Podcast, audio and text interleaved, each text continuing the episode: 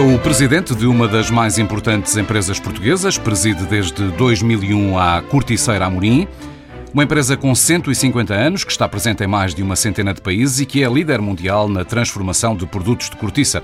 A Corticeira Amorim é, de resto, o maior produtor de cortiça do mundo, num país, Portugal, que é responsável por metade da produção mundial. Muito boa tarde, António Rios de Amorim. Está em alta voz. Apesar da pandemia, que já leva mais de um ano, a corticeira nunca interrompeu a produção. Um, qual foi o segredo do plano de contingência que adotaram? Ou o segredo foi investir nas fábricas? Não, o segredo foi assumir a responsabilidade que eh, nós temos de um ponto de vista global, ou seja, a Corticeira Amorim tem eh, atividades eh, das quais depende uma cadeia de valor global como é o caso da indústria vitivinícola, e, portanto, eh, não existe capacidade industrial suficiente fora da Corticeira Amorim para abastecer todo este mercado. E, portanto, o primeiro compromisso foi estabelecido com os nossos clientes, foi solicitado pelos nossos clientes e foi cumprido pela Corticeira Amorim. E, portanto, a nossa primeira determinação, alguns em março do ano passado, foi temos que fazer tudo aquilo que pudermos para continuar a servir os nossos clientes. Foi preciso investir muito dinheiro? A nível global, o investimento estava feito. Foi preciso, é sobretudo, criar as condições internas para fazer com que os nossos colaboradores deixassem, na altura, o conforto e a segurança dos seus lares para virem para um local de trabalho que os poderia eventualmente infectar e criar problemas de saúde. A gente está a falar um ano depois, mas um ano antes a ansiedade era muito grande e, portanto, tivemos que, sobretudo, criar esse conforto a nível interno para continuar a operar, ter a certeza que as nossas filiais, que temos cerca de 50 filiais fora de Portugal, mantinham-se também a, a, trabalhar e para assegurar a cadeia de abastecimento a um mercado uh, que é global e que, uh, onde a Corticeira Amorim tem uma cota relevante a nível mundial. Nós vivemos os últimos meses sob sucessivos estados de emergência sucessivos prolongamentos que terminam justamente nesta sexta-feira. Foi uma medida que penalizou muito as empresas? Penalizou uh, as empresas, com certeza, depende do ramo de atividade que estamos a, a, a, a falar. Nós aqui em Portugal, obviamente, temos setores bastante uh, penalizados. O setor, uh, nós na Corticeira Amorim temos basicamente três mercados a que nos destinamos. O mercado do vinho, que foi penalizado. O consumo do vinho a nível global deve ter reduzido mais de 10%. Em valor foi mais, porque realmente o canal Oreca, que é aquele que consome vinhos de qualidade e de preço médio mais alto, foi aquele que foi mais mais afetada durante este período da pandemia e, portanto, Portugal ressentiu-se... Mas decorrente da pandemia ou especificamente o estado de emergência, que limitou, nomeadamente, não, Eu acho que decorrente da pandemia e o estado de emergência, com certeza que também não, não facilita, porque o consumo interno, que era a única coisa que restava ao, ao nosso canal Oreca, também deixou de existir com o estado de, de emergência. Portanto, o estado de emergência seguramente que agravou mais as condições, nomeadamente... E poderia do... ter terminado mais cedo? Parece-lhe que foi prolongado tempo demais? Pá, acho que aquilo que temos este difícil nos, equilíbrio é difícil entre a crise económica e sanitária. E, eu acho que tomamos as medidas que tivemos que, que tomar. Tivemos um, um, um, mês, dois meses, ou um mês e meio trágico em janeiro e fevereiro, e portanto eh, as consequências eh, da gravidade da situação obrigaram a que fôssemos prudentes, e portanto foi isso que aconteceu ao longo deste, deste período de tempo. Estamos, era importante também preparar o país para fazer uma época eh, de primavera-verão capaz de poder eventualmente acolher turistas a nível interno e, sobretudo, a nível externo. E, portanto, eu percebo que as autoridades tenham tido um bocadinho mais de prudência nesta fase, mas felizmente os números estão a provar que eh, eh, as decisões não, não foram tão erradas assim. Não? É?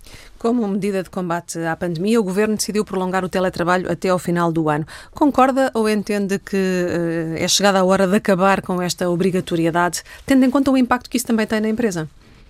Eu acho que as medidas de teletrabalho deixaram de, de, de, fazer sentido. Quer dizer, quando as pessoas hoje em dia têm a possibilidade de ir ao centro comercial e de ir à, esplanada ou de ir ao, ao restaurante durante a, a, semana, eu penso que essas medidas não estão adequadas, deveriam ser revistas. É importante percebermos que as empresas tiveram muito tempo para se adaptar e para criarem as condições internas para poder acolher uh, os seus uh, uh, colaboradores e eu acho que faz falta da gente ter a equipa toda reunida, faz falta que as pessoas interajam umas com as outras, faz falta a informalidade que existe uh, durante o horário de trabalho, os laços que se criam, os assuntos que se discutem uh, no corredor e, portanto, eu acho que alguma flexibilidade de trabalho, se calhar, vai continuar. O regime do teletrabalho, no meu ponto de vista, deveria ser revertido com o fim do estado de emergência, até porque nem toda a gente quer estar forçadamente num regime de teletrabalho,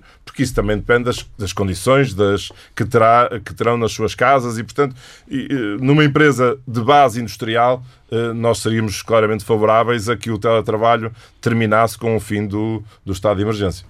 Estamos a poucos dias de iniciar a última fase do plano de desconfinamento, que tem a data de 3 de maio, na próxima segunda-feira. Subscreve o calendário do governo, tendo como comparação o que está a acontecer por toda a Europa, em termos de pandemia?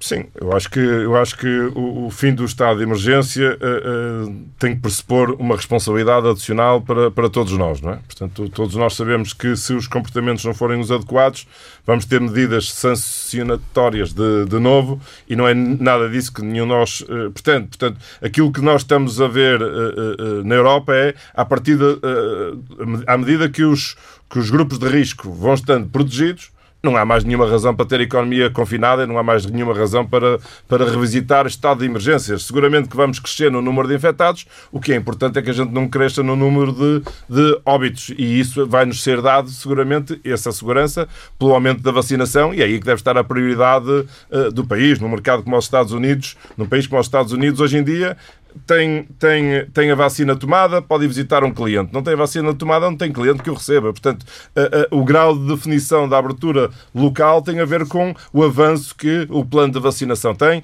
e eu acho que é aí que a gente deve concentrar todo o nosso esforço. Temos visto resultados fantásticos no, nos óbitos, eh, nos, nos lares de, de idosos, que realmente estão finalmente protegidos com, com a vacinação e, portanto, à medida que o plano de vacinação avança e e, e, agora temos aqui dois meses cru, cruciais onde vamos dar um salto significativo e eu acho que não há mais nenhuma razão para se voltar atrás em, em planos de emergência ou em confinamentos uh, excessivos, porque as pessoas de risco estão efetivamente protegidas. Não? É? Já lá vou à vacinação. Deixe-me ainda voltar ao plano de desconfinamento para lhe perguntar se ele influencia o desempenho da empresa que lidera, a economia em, em, em geral, se já são visíveis esses efeitos ou, ou se ainda é cedo para o avaliar.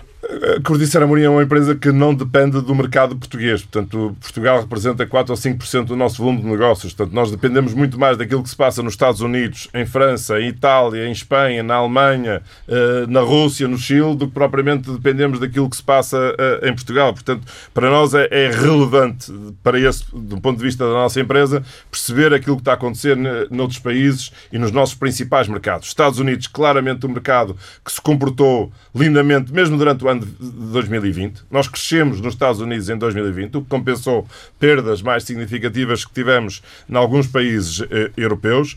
França, que tem uma situação sanitária não tão brilhante como Portugal, mas com medidas que vão desconfinar, porque realmente consideram que com o avanço da vacinação os grupos de risco estão protegidos e, portanto, há que eh, desconfinar.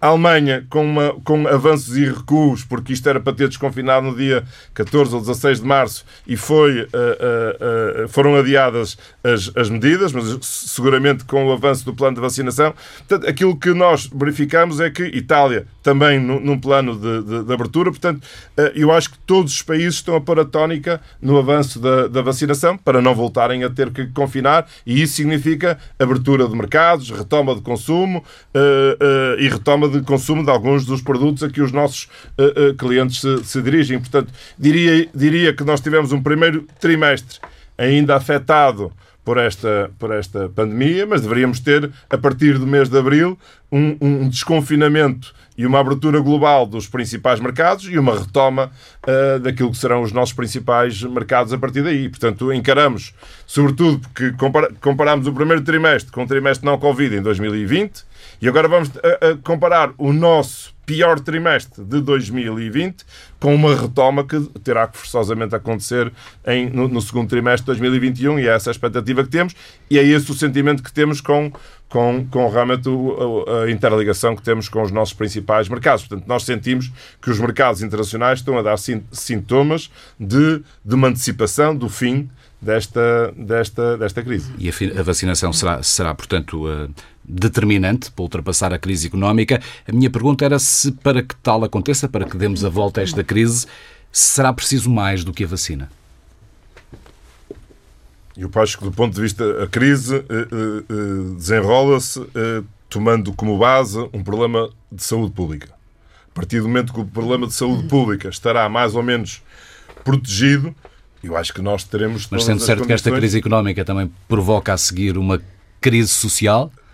Jusante, era um bocadinho esse o sentido da pergunta. Sim, mas quanto mais tempo nós, nós perduramos nestes sinais de confinamento, mais vamos perdurar na, na crise económica. Portanto, aquilo que nós precisamos, as pessoas adaptaram-se para um cenário eh, realmente bastante traumático que esta crise provocou a, a, a, muitos uns setores mais do que a outros, mas obviamente que neste momento existe a perspectiva e se quiser aquilo que se chama na, na parte financeira há um desconto já daquilo que será um plano de retoma e portanto vai ter sempre aqui uma visão positiva da minha parte relativamente a, a, a isso, porque eu acho, é nisso que nós acreditamos. Nós acreditamos que realmente o, primeiro trimestre do ano foi o pior trimestre e que os, os, os trimestres que se seguirão serão trimestres de, de retoma com mais ou menos euforia dependente dos mercados, mas serão seguramente trimestres de retoma. Vamos falar de outro tema importante, as moratórias. Partilha da opinião de que as moratórias bancárias podem fazer detonar uma espécie de bomba relógio no sistema financeiro. Eu acho que é uma variável crítica no nosso sistema. Como é que se pode contornar ou se pode planear que essa bomba relógio não rebente ou rebente o mais tarde possível? Eu acho que se deve uh, começar a terminar com as moratórias atendendo à criticidade do setor de atividade a que elas se referem. Neste momento temos as moratórias quase todas a, trabalhar, a, a acabar na mesma altura. Isso não faz sentido nenhum.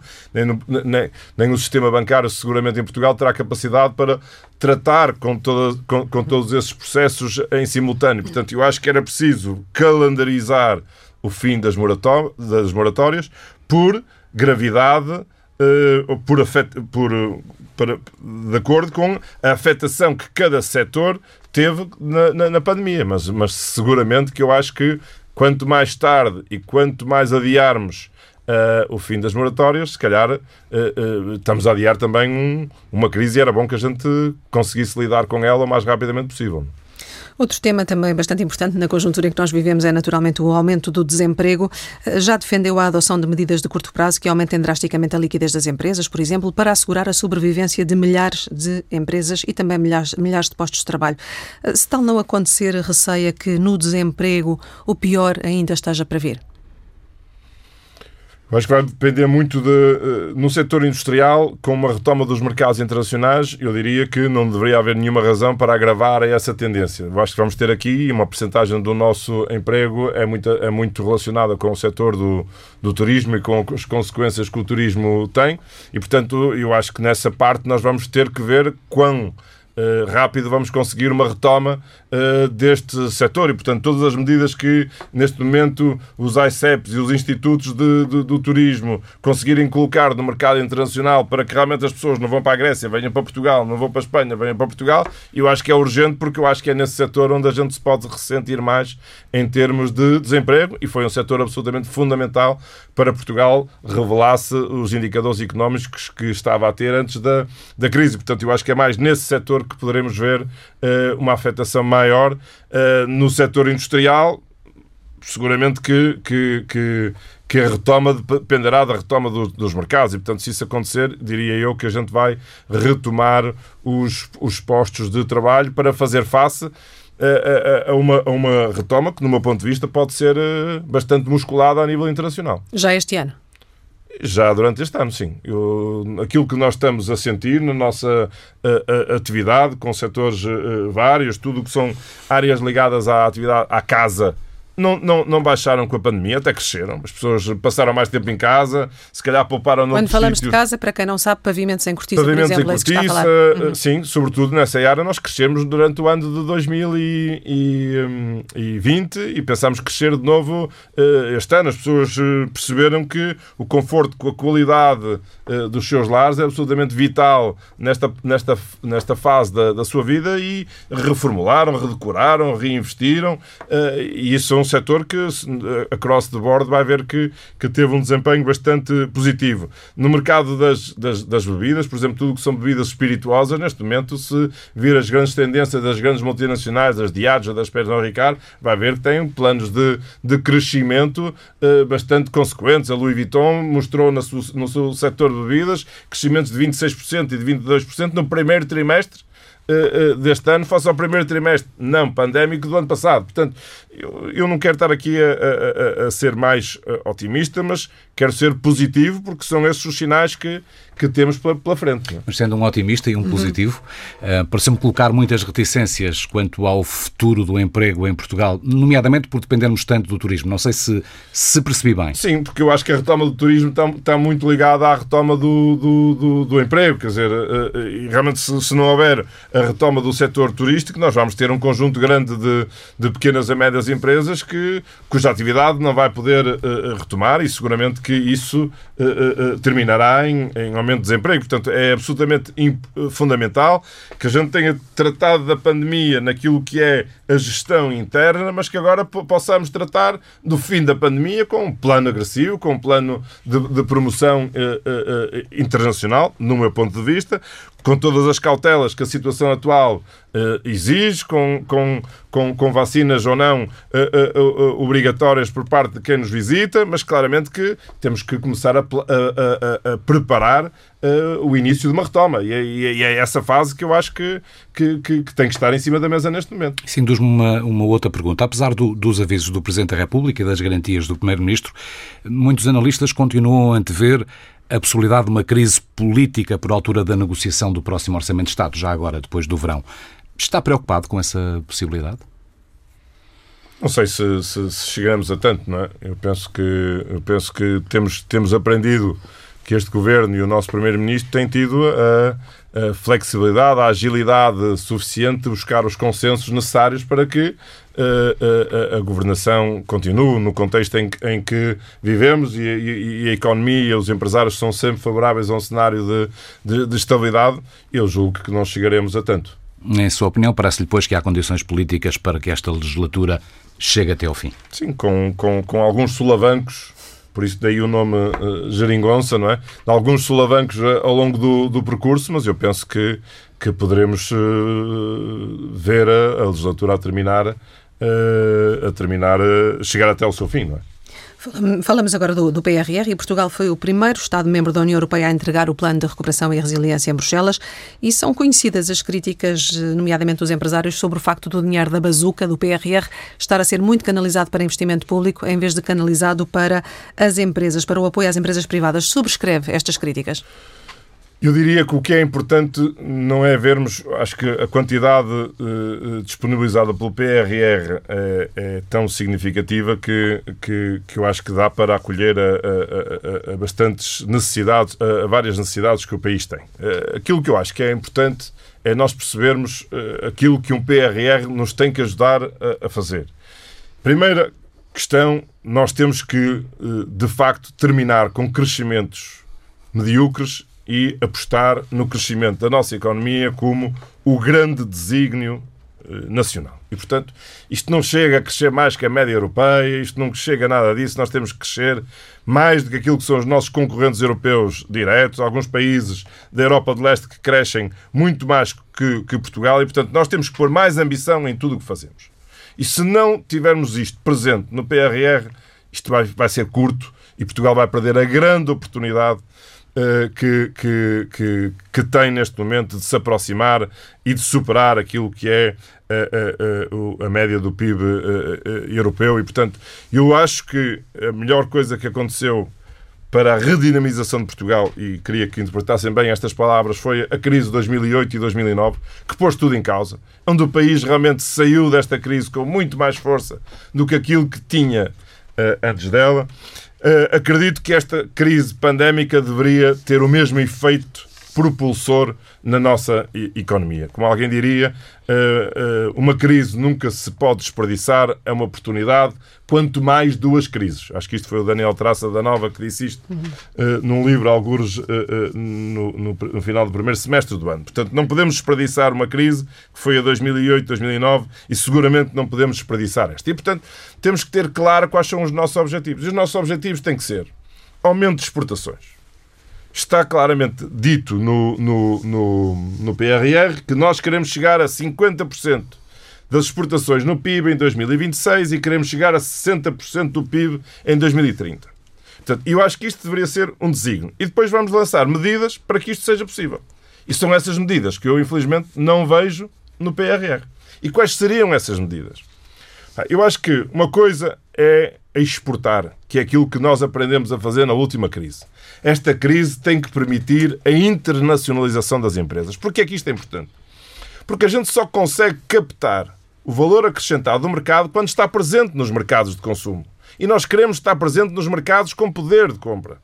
Quer dizer, eh, na Póvoa de Varzinho uma camisola vale 40 euros. A mesma camisola com uma marca americana vale 700 euros ou 700 dólares. E, portanto, se nós tivermos presentes fisicamente com as nossas estruturas de vendas nos principais mercados de consumo, nós vamos captar parte destes 700 euros e não vamos vender a 40 euros. E, portanto, eu acho que isto é, é, é, é, é claramente aquilo, e só conseguimos fazer isto deslocalizando as empresas. Infelizmente, as empresas portuguesas não têm dimensão. Porque aquelas que têm dimensão conseguiram essa dimensão com a internacionalização que já fizeram. Portanto, é preciso apoiar as empresas a internacionalizar-se. Exportar é muito meritório. É uma primeira fase. Internacionalizar é aquilo que vai catapultar o valor e as exportações numa fase uh, subsequente.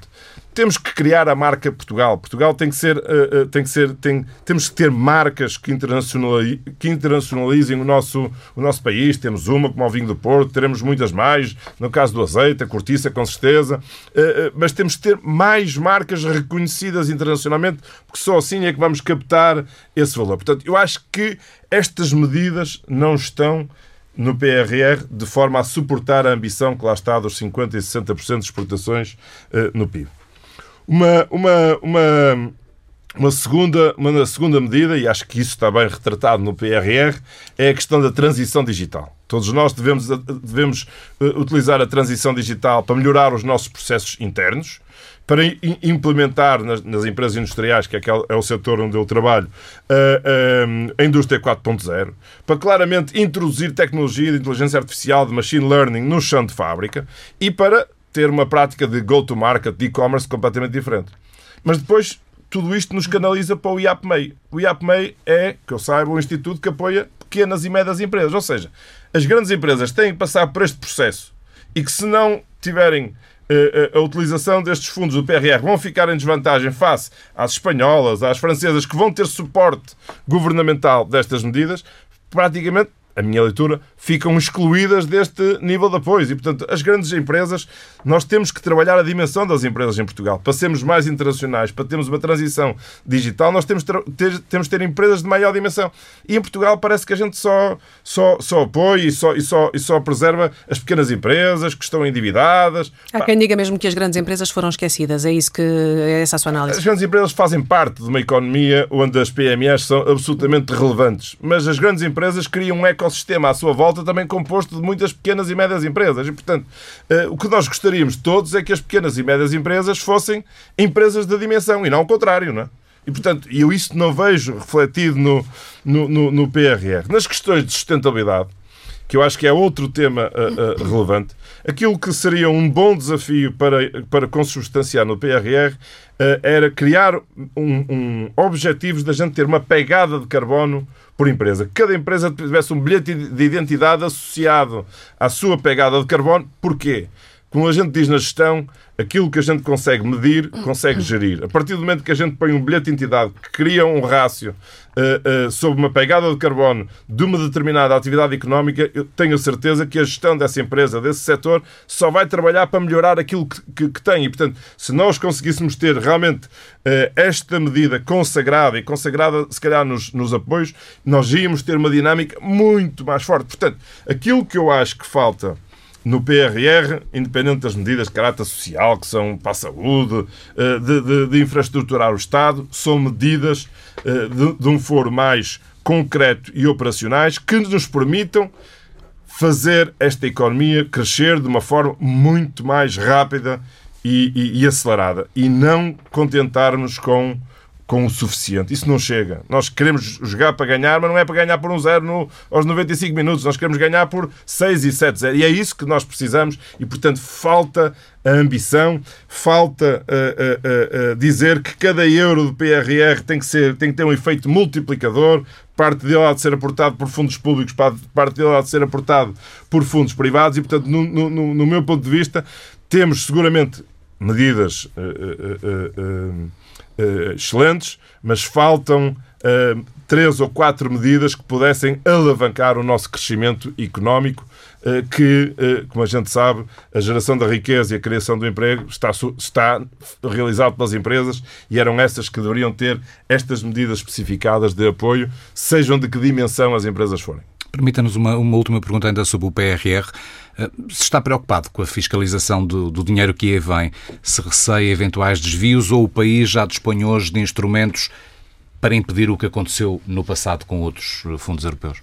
Não, eu, acho que, eu acho que hoje já temos um grau de maturidade e 30 ou 40 anos de, de, experiência nessa área e, portanto, eu acho que as medidas, eh, eh, as auditorias, as medidas de fiscalização, a experiência que temos com a gestão de vários quadros comunitários de apoio, uh, temos vindo a, ganhar maturidade uh, na atribuição e na fiscalização desses subsídios e, portanto, é seguramente uma área importante, é uma área onde, com tanto dinheiro, tem que ser vigiada, mas eu estou mais preocupado com o conteúdo das medidas com o impacto que as medidas vão ter no despelotar de iniciativas que nos façam efetivamente crescer a um ritmo completamente uh, diferente. E acho que, uh, uh, de um ponto de vista de, de salvaguarda e, de, e de, de, governance do modelo de gestão, vamos, vamos, vamos ter a, a atenção toda e isso não, não me preocupa nesta, nesta fase.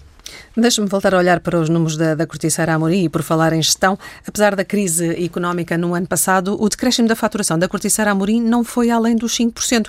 Como é que conseguiu conter as perdas num ano de pandemia em que realmente a quebra não vai além dos 5%? Qual é que foi o. Duas regras básicas nas quais a empresa tem estado, ou três, se quiser. Eh, uma determinação muito forte para a gente não uh, fraquejar no momento de, de, crise, e portanto é no momento de crise que a gente tem que uh, se, se mostrar e evidenciar e realmente ter a equipa uh, altamente envolvida e motivada para superar as dificuldades que todos vivemos. A segunda, não depender de um só produto, de uma só indústria. E, portanto, isso foi absolutamente uh, fundamental e uma dispersão geográfica.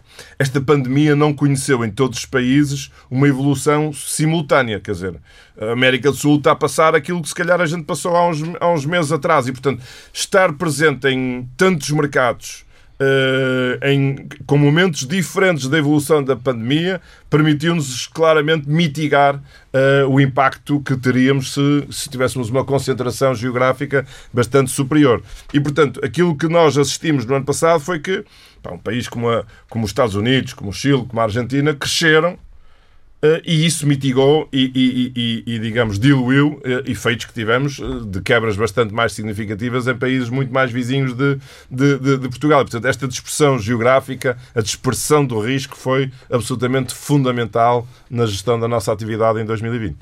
Quando falamos em cortiça, falamos em rolhas, naturalmente, e lembramos-nos, obviamente, de vinho e de champanhe. Perguntar-lhe, no primeiro confinamento, as vendas até aumentaram, pelos dados que nós fomos vendo, portanto, as pessoas foram uh, colocadas em casa e, e consumiram muito vinho uh, e aumentaram as vendas de rolhas, mas neste segundo confinamento o mercado abrandou, como é que se comportou? No, no, primeiro, eh, nós tivemos aqui duas fases, efetivamente, mas há uma coisa que a gente aprendeu com esta pandemia. As pessoas, de facto, nesta pandemia, consumiram aquilo que era essencial e o vinho é essencial à vida das, das pessoas e, portanto, e, e, por isso o consumo e o consumo doméstico, eh, sobretudo, não, não baixou. Houve um crescimento das vendas dos supermercados de vinho, mas infelizmente foi insuficiente para deter o decréscimo que o canal Oreca, sobretudo, eh, eh, evidenciou. E, portanto, nós tivemos, numa primeira fase, um, ressurgimento das vendas através dos supermercados, mas depois o, encerramento de, do, do Oreca uh, trouxe essas, essa, esse consumo para, para baixo. Portanto, Uh, uh, mas, mas, nós, quando falamos em, em, mercado, falamos basicamente em três produtos, que é o vinho, o vinho tranquilo, como se chama, os espumantes e, o, e os espirituosos. E o vinho tranquilo portou-se muito bem durante, durante todo o ano, o ano passado, o tal consumo doméstico uh, não, não chegou, mas, mas cobriu em parte a, a, perda significativa que o canal Oreca teve. E no champanhe foi onde a gente teve, no champanhe, nos espumantes, foi onde a gente teve o nosso, a nossa maior queda. Uma região como champanhe teve perdas de, de vendas de cerca de 20 e poucos por cento. E, portanto, para uma região que fazia 300 milhões de garrafas de champanhe francês, pá, fez 200 e 220 milhões de garrafas o ano, o ano passado, o que é uma quebra muito significativa, porque são produtos de valor acrescentado e que eh, eh, eh, não, não saíram durante a época, porque ainda é uma bebida associada com celebração, com festividade, com eventos, e foi tudo aquilo que a gente não teve desde uhum. março de, do, do, ano passado. E, portanto, aí foi onde a gente realmente foi mais afetado, porque os nossos clientes seguramente não, não tiveram condições para, e nem mercado para trabalhar. Houve uma retoma no final do ano, 60, 60 e poucos por cento dos champanhes espumantes é tomado entre o Natal e, o, e, o, e depois do, do Réveillon. Uh, uh, e, portanto, houve uma retoma de alguns mercados, como foi o caso dos Estados Unidos e o caso de, de Inglaterra, que são mercados de consumo uh, muito, muito relevantes, mas isso não deu para, para superar as quebras que existiu no segundo e terceiro trimestre do ano passado. Mesmo no segundo confinamento, que agora foi de janeiro a março, portanto, houve também esse, esse abrandamento e não se conseguiu recuperar? Estamos a reparar. Uh, o, o, janeiro foi particularmente mau, mas o, março, o fevereiro melhor, o março ainda melhor, e, e, e, os sinais que temos para a frente são, são claramente mais uh, positivos, que assim uh, continue, e portanto isto tem mais uma vez a ver com, este, com uhum. aquele sinal positivo de, de, retoma que a gente sente uh, em alguns mercados internacionais. Mesmo a própria, a própria região de, de, de, de Champagne já, tem, já evidenciou durante o primeiro trimestre crescimento e penso que vai continuar a evidenciar crescimento. Para o seco, que é outro produto uh, relevantíssimo do nosso setor, também já retomou uh, um pouco a atividade, mas esse está mais dependente também do consumo doméstico no mercado italiano, que ainda não retomou tanto quanto o mercado americano, por exemplo. A Corticeira continua a investir em sustentabilidade e em inovação. Deixe-me começar pela inovação. Forneceu, por exemplo, à SpaceX uh, componentes para um, foguetões espaciais. Depois do espaço, qual será a próxima etapa? A gente está bem com o planeta que estamos e com o espaço. Não...